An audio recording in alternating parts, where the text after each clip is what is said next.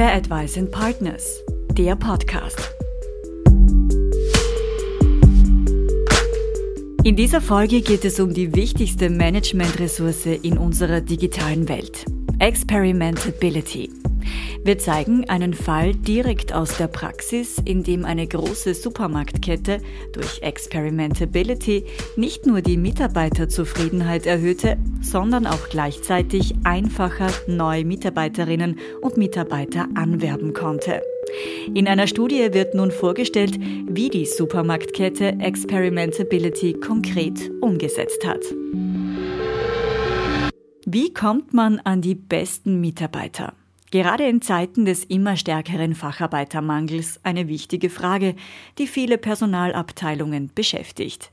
Und auch hier haben sich Experimente als erfolgreich erwiesen. Bei der Studie mit dem Titel What do Employee Referral Programs do?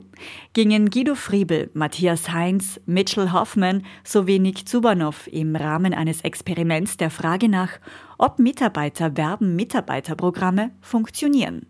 Veröffentlicht wurde die Studie im April 2019. Solche Employee Referral Programs, abgekürzt ERPs, Deutsch Mitarbeiterempfehlungsprogramme bzw. Mitarbeiterwerben Mitarbeiterprogramme sind inzwischen weitgehend bekannt. Mit ihren ERPs bieten Unternehmen den bestehenden Mitarbeitern die Möglichkeit, Verwandte, Freunde oder Bekannte aus ihrem privaten Umfeld zu empfehlen.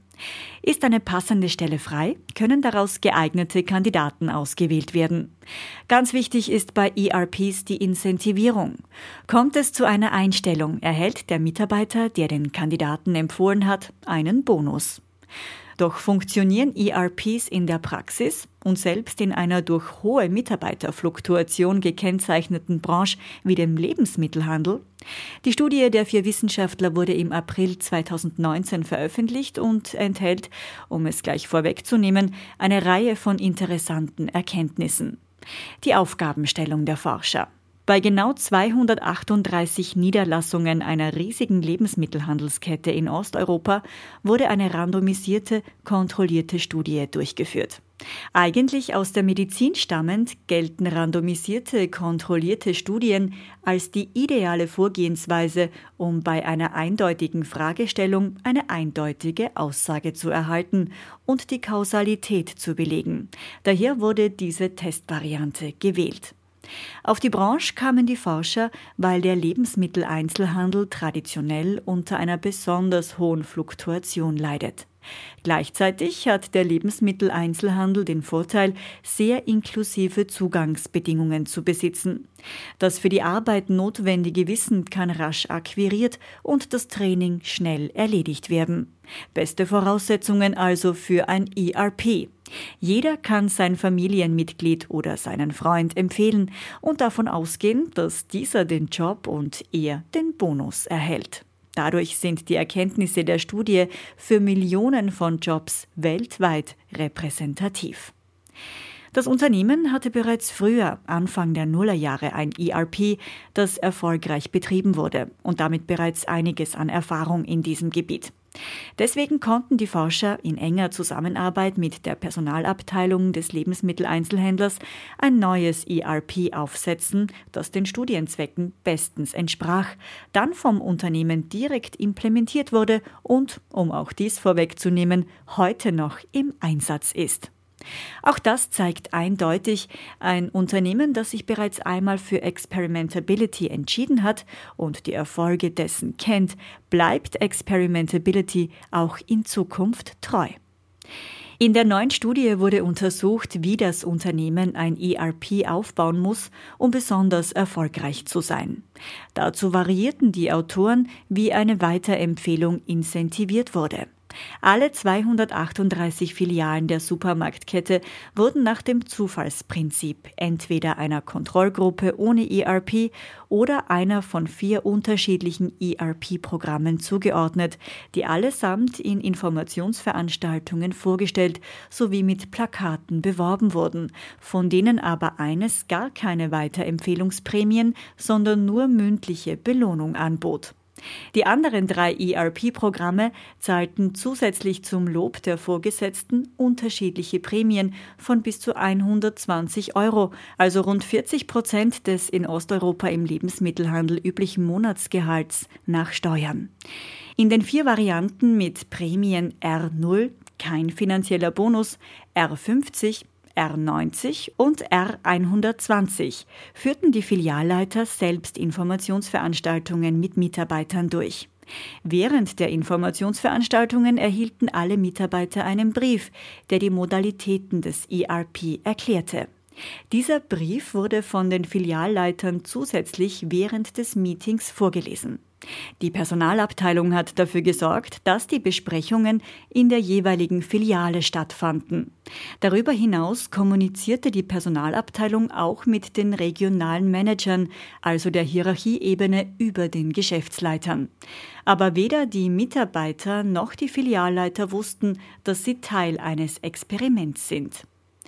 Über die bereitgestellten Informationen hinaus haben die Arbeitnehmer in den drei Varianten mit Geldprämien sofort 15 Euro bekommen, nachdem die empfohlene Person eingestellt wurde.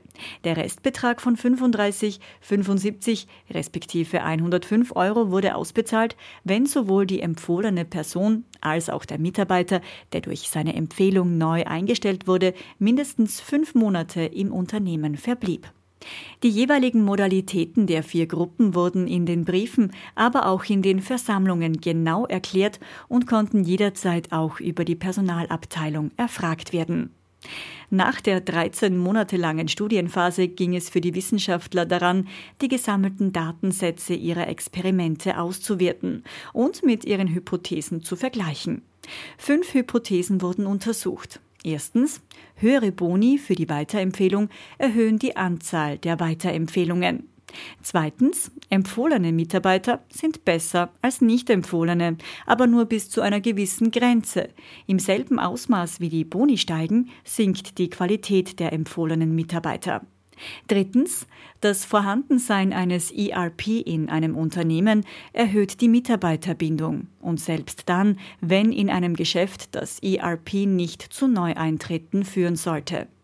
Viertens, solange die dafür budgetierten Boni nicht zu hoch sind, erhöht ein ERP den Unternehmensgewinn. Erstens durch die geringere Fluktuation und zweitens durch die Neueintritte motivierter Mitarbeiter. Und zuletzt fünftens, für attraktive Jobs werden mehr Mitarbeiter neue Mitarbeiter empfehlen, denn bessere Arbeitsmöglichkeiten werden möglichen Kandidaten im Bekannten- oder Familienkreis lieber als Chance genannt. Alle fünf Arbeitshypothesen konnten durch die Studie verifiziert werden und wurden dabei auch mit Zahlen aus den Datensätzen untermauert. Durch Experimentability kam zudem auch heraus, welche Variante der vier Bonifikationsgruppen die besten Erfolge hatte. Die meisten Weiterempfehlungen kamen in der Variante mit der höchsten finanziellen Prämie.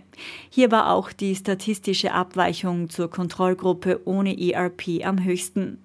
Durch das Experiment konnte auch bewiesen werden, dass die Kosten für das ERP durch die Einsparungen für das Unternehmen mehr als nur wettgemacht wurden. Denn die Fluktuation konnte bei allen ERP-Varianten deutlich reduziert werden und der Abgang eines Mitarbeiters kostete dem untersuchten Unternehmen durchschnittlich 250 Euro, also mehr als selbst der höchste Bonus für einen durch einen Mitarbeiter neu angeworbenen Mitarbeiter betrug. Besonders bemerkenswert waren auch positive Auswirkungen auf die Mitarbeiterbindung und die Stimmung im Unternehmen. Zwei Drittel der Mitarbeiter fühlten sich durch das ERP ungeachtet der Höhe der Bonifikation mehr respektiert.